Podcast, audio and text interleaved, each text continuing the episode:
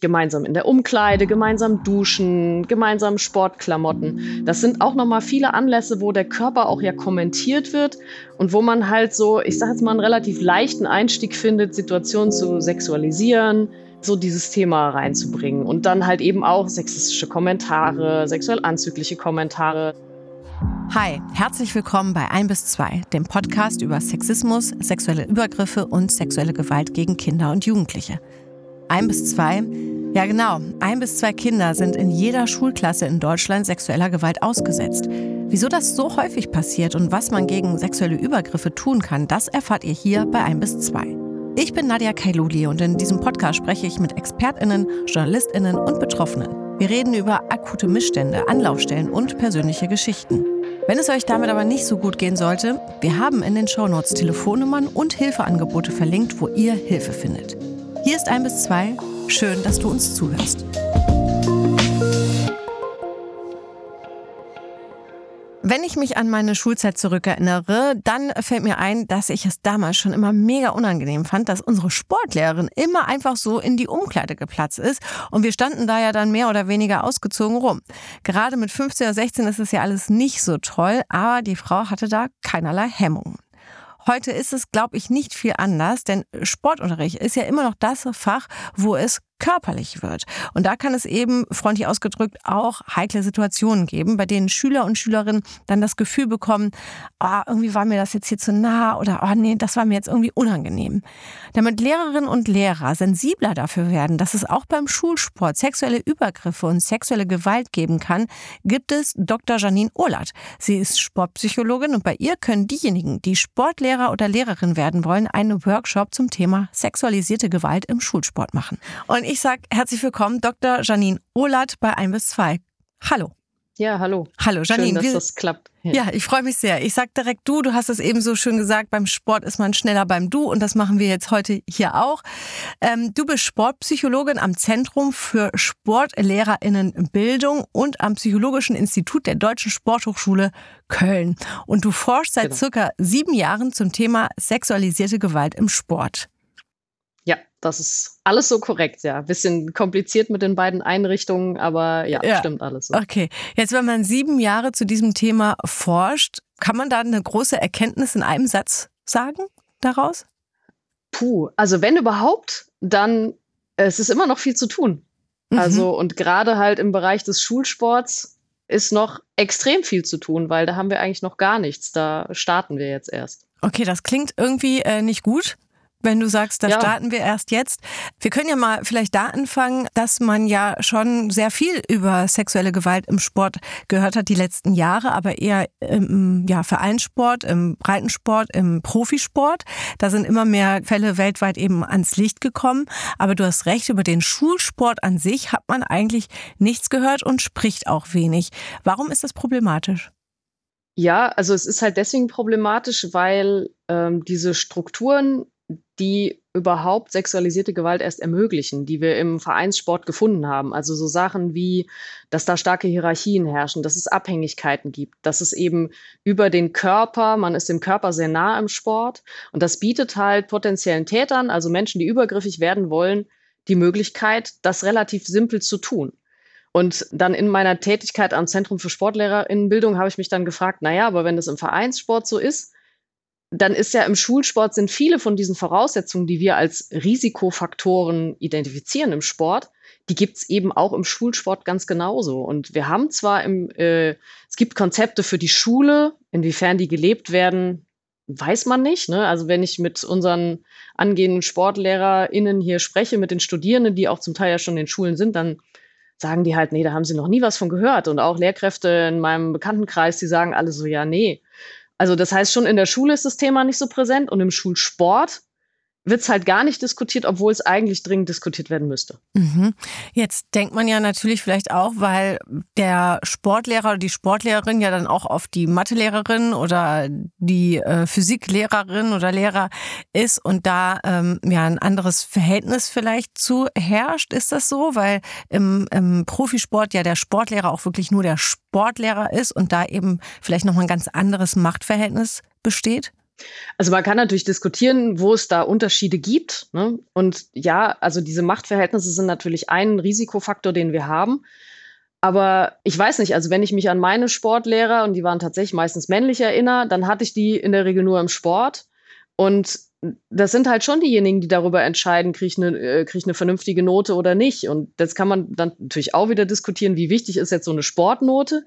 Aber es gibt halt Möglichkeiten, unter Druck zu setzen. Und es ist halt eben auch im, äh, im Bereich von Lehrkräften so, die haben relativ wenig Kontrolle von oben. Also die können sehr viel machen, was sie wollen, sage ich jetzt mal ganz blöd, wenn sie mhm. es so anstellen, dass eben keiner petzt, wenn, ne, dann ist da relativ viel undurchsichtig. Mhm. Und so kann ich mir halt, wenn ich das will, sehr gut Gelegenheiten schaffen, um ähm, ja, Menschen in eine Abhängigkeit zu bringen, was ja dann wieder super ist, wenn ich eben äh, ja, sexualisierte Gewalt auf, ausüben will. Mhm.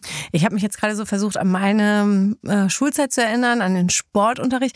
Und da ist mir jetzt, weil du sagtest so, ne, dass, äh, dass diese Hierarchie da ne, dann doch nochmal eine andere ist.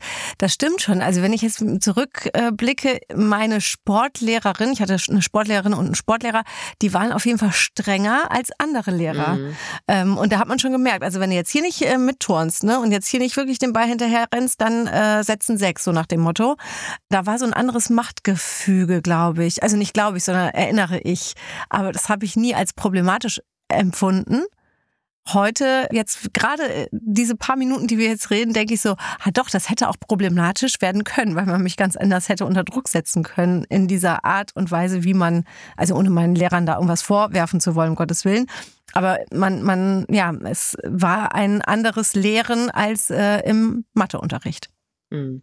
Und es ist, also man darf ja nicht vergessen, also vielleicht zwei Sachen, die äh, mir gerade an der Stelle auffallen. Also erstens, wir wollen auf keinen Fall alle Sportlehrer, Lehrerinnen über einen Kamm scheren und äh, ich bin sicher, dass die überwiegende Mehrheit der Lehrkräfte draußen keine Gewalt ausübt. Aber es ist einfach eine Möglichkeit für potenzielle Täterinnen, mhm. da ja sich diese Situationen zu schaffen, in denen ich äh, ne, Gewalt ausüben kann. Mhm. Und der zweite Punkt ist, wir dürfen nicht vergessen, es gibt auch sexualisierte Gewalt unter den Schülerinnen.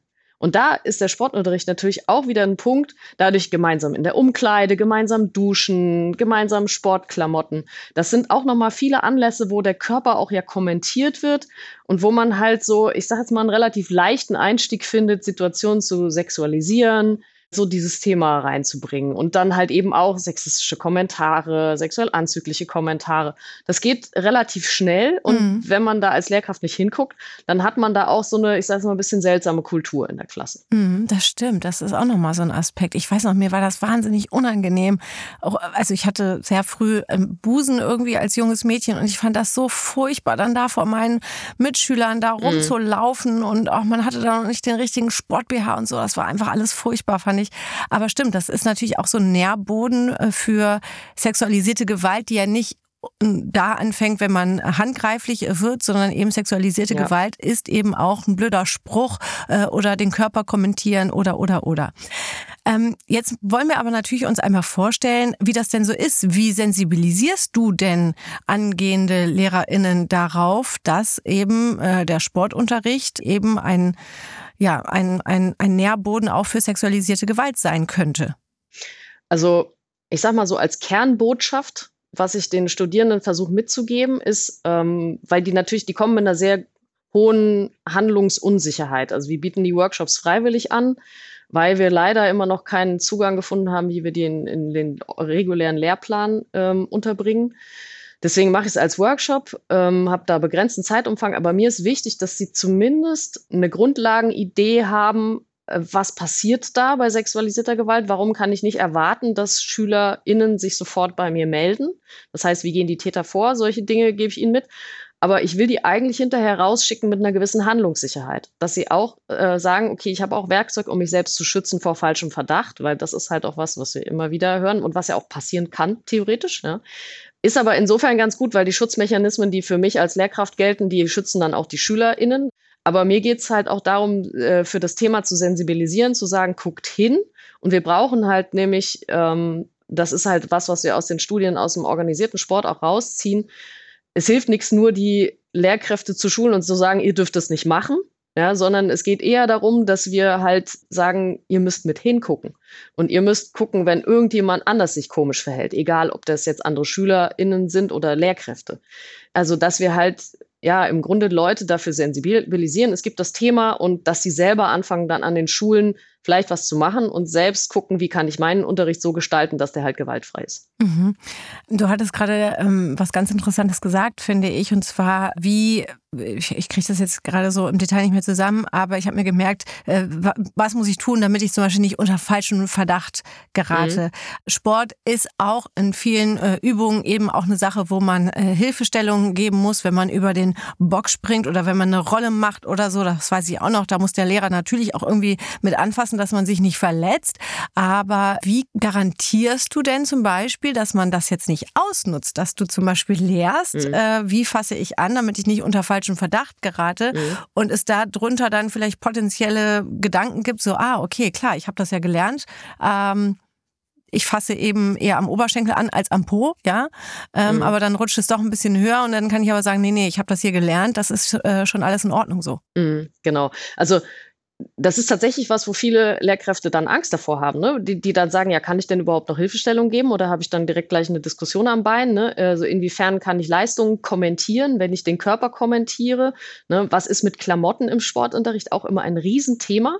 Was, was ich eigentlich versuche immer zu vermitteln, ist, dass man halt eben dieses Thema sexualisierte Gewalt nicht so totschweigt. Also im Moment tun wir so, als gäbe es es nicht. So. Und ein Mittel ist tatsächlich einfach darüber zu reden und über persönliche Grenzen zu reden. Das heißt, ich würde jetzt nicht anfangen und dann irgendwie zu, mich hinstellen, zu den Schülerinnen sagen, okay, so Leute, es gibt das Thema sexualisierte Gewalt, deswegen müssen jetzt alle aufpassen, so. Sondern halt eher so mit darüber reden, dass es persönliche Grenzen gibt. Das heißt, Menschen haben Grenzen, wo sie, wo sie angefasst werden möchten, was für sie in Ordnung ist, was nicht in Ordnung ist. Und ähm, dass man halt über dieses Thema einfach mal schaut, die Grenzen sind da unterschiedlich. Und das geht ja nicht nur um das Sexuelle, sondern allgemein, wie nah darf mir jemand stehen, ohne dass ich das unangenehm finde. Und dass halt man eine Kultur in seinem Unterricht ein ähm, ja, einfließen lässt oder ein Klima äh, herstellt, in dem SchülerInnen das Gefühl haben, dass sie Dinge rückmelden können. Und dann eben, wenn es um eine Hilfe, konkrete Hilfestellung geht, zu sagen, okay, passt auf, die Hilfestellung muss jetzt da und da hin. Ja, da müssen wir anfassen, weil erklären, warum das notwendig ist, dass genau da angefasst wird.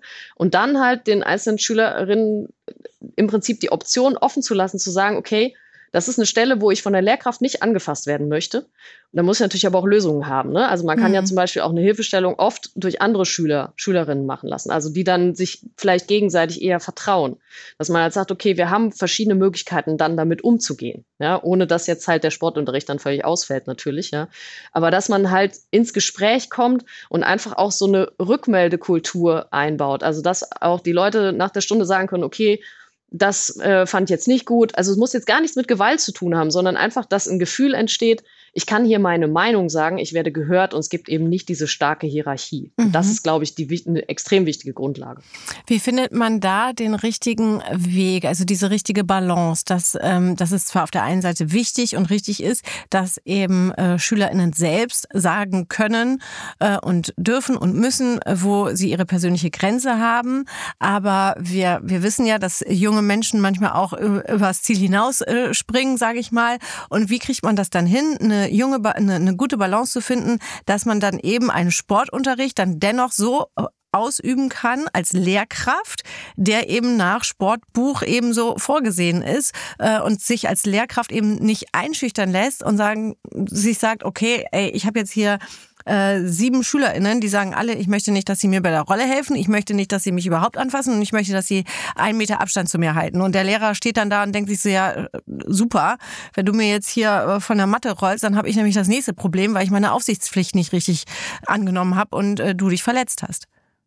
Also ich glaube, man muss halt Kompromisse finden ne, an, den, äh, an den Stellen. Und das stimmt schon, ne? gerade wenn man dann irgendwie Teenies hat, die dann meinen, sie müssten jetzt mal Grenzen testen. Ich glaube, es ist schon wichtig, halt auch konsequent zu sein und äh, zu sagen, okay, die und die Optionen gibt's. Ja, mhm. also, äh, aber ich finde es schon halt auch wichtig, diese persönlichen Grenzen auch zu achten. Ja, wenn die, und ja, also klar kann es immer schief gehen, ne? dass man dann halt eine Gruppe hat, die so völlig aus dem Ruder läuft. Dazu pff, muss ich ehrlich gestehen, ich bin Psychologin von Haus aus, ja, da müssten Sie jetzt meinen Bruder fragen, der ist Lehrer, äh, wie man das dann, wie man das dann kon im konkreten Falle löst. Ähm, aber ich würde schon versuchen, einfach ja, insgesamt halt so eine, also von Anfang an so eine Kultur zu entwickeln, dass, dass halt irgendwie klar ist, ich bin mehr auf Augenhöhe mhm. mit meinen Schülerinnen und Schülern, aber trotzdem klar in meinen Ansagen. Mhm. Also es muss immer auch klar sein, wo sind die Grenzen, was ist, also ähm, was ist auch für mich meine Grenze? Ne? Mhm. Weil da geht es ja auch darum, ich als Lehrkraft darf ja auch Grenzen haben.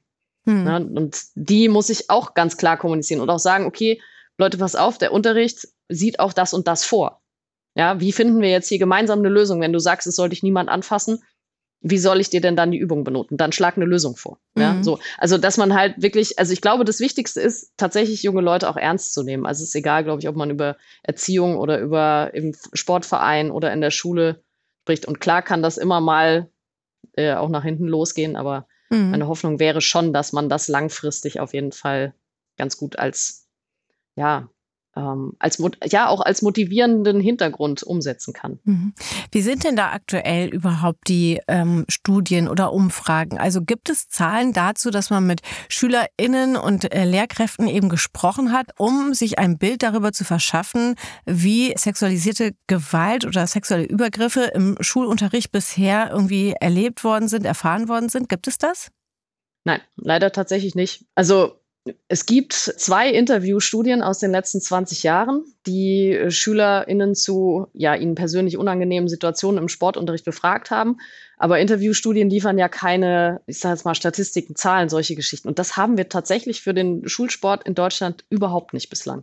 Wir haben versucht, in Köln eine Pilotstudie zu schalten, ja, weil wir gerne einen größeren Projektantrag schreiben wollten und genau um das Thema mal voranzubringen. Wir haben sämtliche Kölner Schulen oder alle Schulen auch im Kölner Umland tatsächlich, äh, die zur Bezirksregierung Köln gehören, angeschrieben. Alle Gymnasien, muss man dazu sagen. Ähm, haben gefragt, wir würden gerne diese Befragung machen, würden das gerne mal wissen. Drei Schulen haben teilgenommen an unserer Befragung. Boah, wie erklärst hm. du dir das?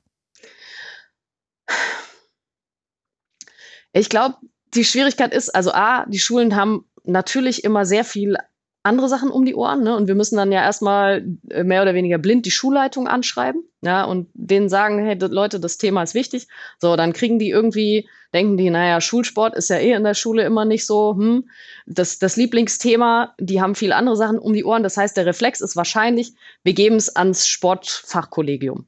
So. Aber das ist also, und sagen dann, ja, wir können ja die Befragung, wir haben halt vorgeschlagen, äh, Befragung zu machen übers Handy, ähm, die SchülerInnen auch über 16, wir brauchen keine Einverständniserklärung, nichts. Einfach nur äh, ein QR-Code aufs Handy, die können da teilnehmen, so. Dann haben, sind die auf die Idee gekommen, die könnten das ja im Sportunterricht machen. Was allein schon irgendwie nicht so richtig Sinn macht, weil, ne, wenn es darum geht, um Gewalterlebnisse im Sportunterricht, macht man nicht die Befragung im Sportunterricht. War eigentlich nicht unsere Idee haben die Schulen aber, glaube ich, die sehen immer nur steht Schulsport drauf, dann geben wir das halt weiter in die, ins äh, Fachkollegium.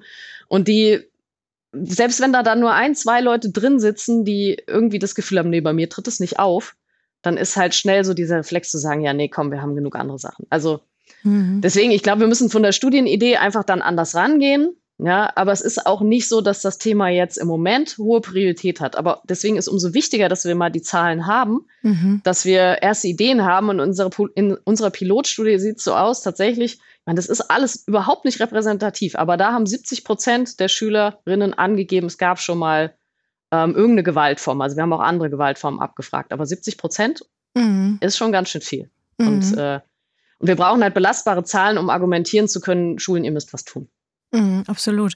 Aber wie reagieren denn ja die, die Nachwuchskräfte, die du ja dann äh, triffst, also angehende SportlehrerInnen, wie, ähm, wie offen stehen die diesem ähm, Thema zu? Also sagen die, ja, bitte gib mir was an die Hand, ich möchte alles äh, richtig machen? Oder sagen die, oh nee, ey, sorry, ich mache da hier meinen Handballunterricht und meinen Feuerball gab's bei mir damals Unterricht und dann sollen mhm. die hier einmal, äh, einmal ein bisschen über den Barren springen und so und einmal hochklettern und dann reicht mir das und ich möchte hier überhaupt gar nicht, überhaupt gar nicht konfrontiert werden mit dem Ganzen. Mhm. Oder wie, wie erlebst du das? Wie reagieren die da? Da habe ich halt auch, also ich habe keinen repräsentativen Durchschnitt ne, von mhm. Rückmeldungen, weil wir bieten die Workshops halt momentan einmal im Semester ungefähr an. Und es ist jetzt nicht so, dass die Leute uns da die Türen einrennen. Das hat auch immer ein bisschen was mit den Zeiten zu tun, weil so ein Workshop halt auch vier Stunden dauert und dann müssen sie halt zumindest 10 Euro Teilnahmegebühr zahlen. Deswegen würde ich jetzt nicht nur sagen, es liegt am Thema. Ähm, aber es ist nicht so, als wäre das Thema jetzt total auf dem Schirm. Das Interessante ist, diejenigen, die teilnehmen, sagen uns eigentlich alle, Leute, das muss, das muss eigentlich ins reguläre Studium rein. Und warum mhm. müssen wir jetzt 10 Euro dafür bezahlen für ein Thema, was so immens wichtig ist, dass, ähm, ne, dass sich eigentlich alle damit beschäftigen sollen. Also wir sind da auch in diesem Zwiespalt und wir suchen auch, wie gesagt, gerade noch nach Lücken im Lehrplan, wo wir das Thema unterbringen können. Aber dann brauchen wir halt auch Leute, die es unterrichten können. Ja? Also ich kann das nicht, jetzt nicht machen für die, für die komplette Sporthochschule oder auch nicht zu zweit, ne? für mhm. komplette, wir haben 2000 Lehramtsstudierende. Ähm, ne? Das ist halt, also allein das muss schon braucht Anlauf, ne? aber es ist halt noch nicht, ist in den Köpfen einfach noch nicht so da. Mhm. Jetzt frage ich mich gerade, gehört der Sportunterricht überhaupt noch in den Lehrplan? Ist das etwas, was wir in den Lehrplan packen sollen? Sportunterricht an Schulen? Ähm, ich finde Schulsport extrem wichtig und zwar sowohl den Sportunterricht als auch das, was in AGs dann halt hinterher angeboten wird und äh, weil Sport einfach unfassbar viele positive Effekte hat und der Schulsport, so wie ich sage mal meine Generation ihn kennengelernt hat, ähm, der ist ja auch nicht mehr so. Ja, also das heißt, die Lehrkräfte, die wir ausbilden, die lernen immer die sogenannte Mehrperspektivität des Sportunterrichts. Das heißt, es geht, geht nicht nur darum, Leistung zu erbringen, sondern es geht auch mal darum, mutig zu sein, neue Dinge auszuprobieren, ähm, ja, sich mal an Bewegungen auszutesten, mal Sportarten kennenzulernen, die man nicht kennt. Also eigentlich ist die Grundidee schon so ein bisschen vielschichtiger. Deswegen bin ich absolut dafür, Schulsport im, ja, im Lehrplan drin zu lassen. Ob man es benoten muss, ich glaube, da gibt es viele Pro- und Kontra-Meinungen. Ähm, ich fand es immer toll, weil ich hatte Sportleistung und da gute Noten. Aber ja, okay. aber trotzdem finde ich es wichtig, dass man es drin lässt. Und man darf halt nicht vergessen, dass es eigentlich vor allem positive Effekte hat. Ich habe mich gerade gefragt, was ich an meinem Sportunterricht hätte anders haben wollen. Und ich glaube, also was am Sportunterricht ja so krass ist, ist, deine Leistung wird auf einmal sichtbar. Das wird auch beim im Deutschunterricht, wenn du vorlesen musst, ist es das auch. Oder wenn du beim Chemieunterricht vorne irgendwas äh, machen musst oder so, keine Ahnung. Aber wenn du jetzt einen Aufsatz schreibst oder sowas, sieht ja dein Mitschüler erstmal nicht, welche Schrift du hast und ob du Rechtschreibfehler machst oder nicht.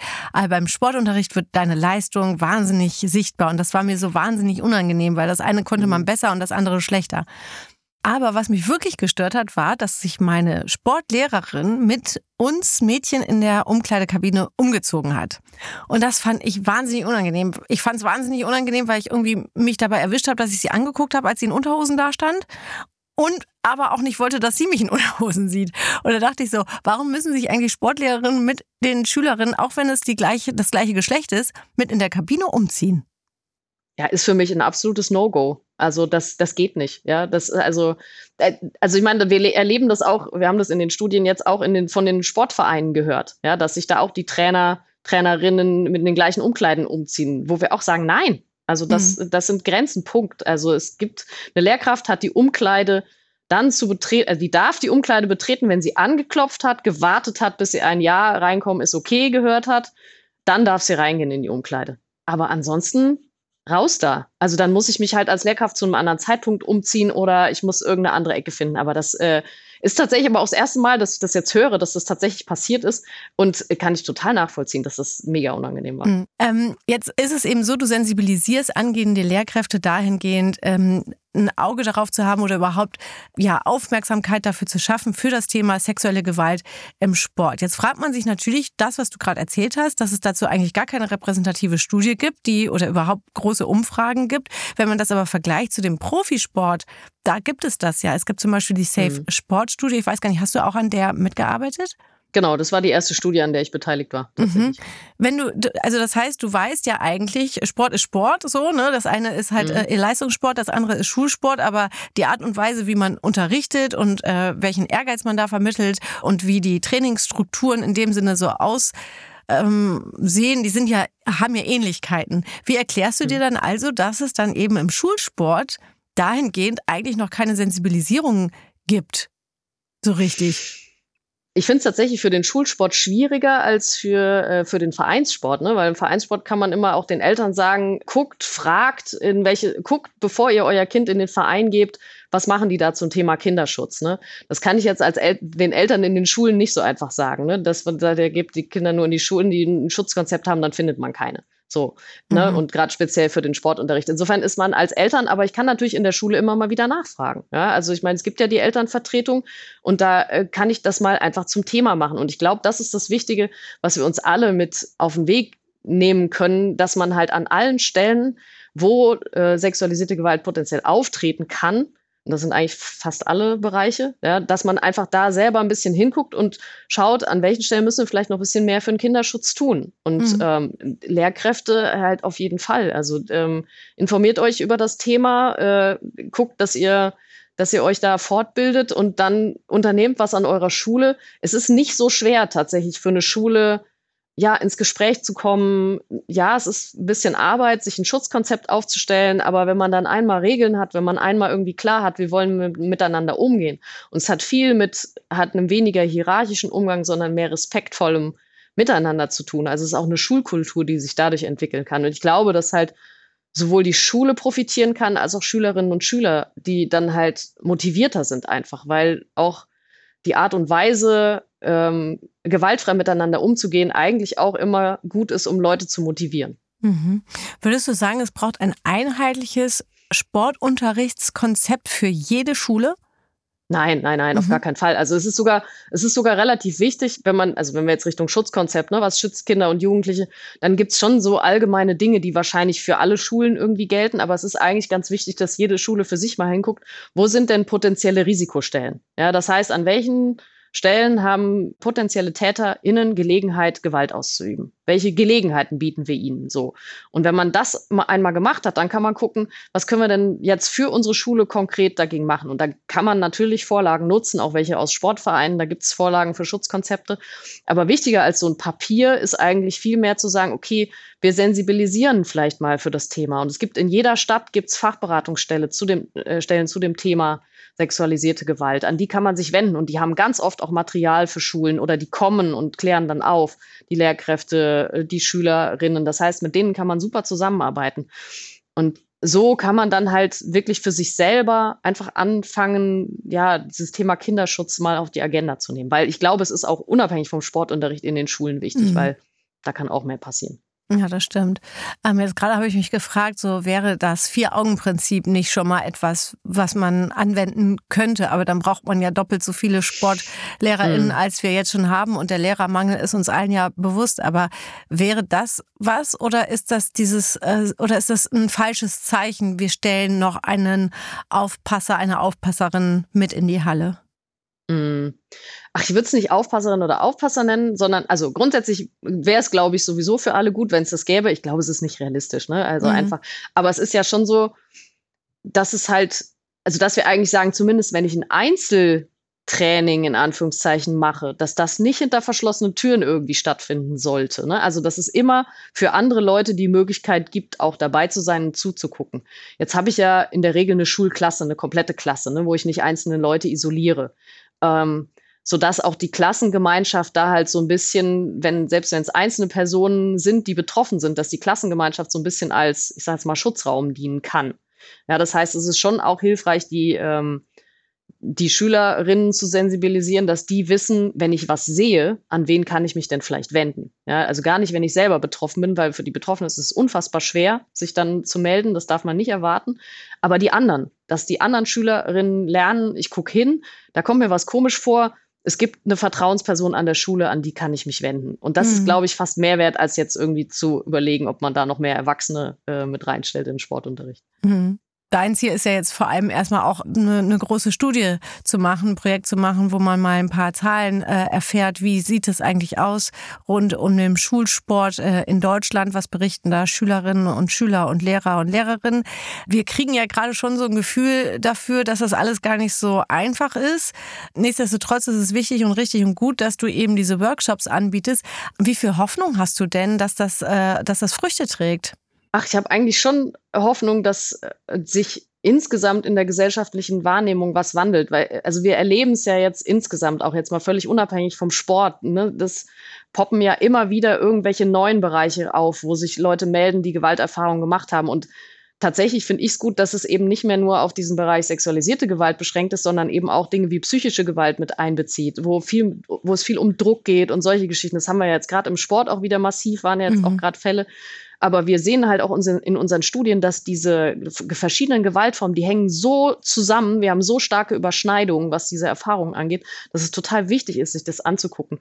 Und ich glaube schon, dass sich die Gesellschaft gerade ein bisschen wandelt, dass einfach die Leute stärker anfangen hinzugucken. Und das ist schon, klar ist nicht morgen alles gut, ja, aber ich denke halt immer, jede einzelne Person, die ich wieder sensibilisiere, äh, verhindert vielleicht zwei, drei, vier, zehn Betroffene, vielleicht auch mehr, ja, und die können selber wieder als Multiplikatoren rausgehen. Und selbst wenn sie für sich nur beschließen, okay, ich mache einen gewaltfreien Sportunterricht, ich versuche da hinzugucken, viel mehr kann ich selber nicht leisten, ist für mich auch okay. Aber zumindest sind es wieder Menschen draußen, die irgendwie das Thema voranbringen. Deswegen sehe ich das eigentlich schon positiv, dass uns jede Person da hilft.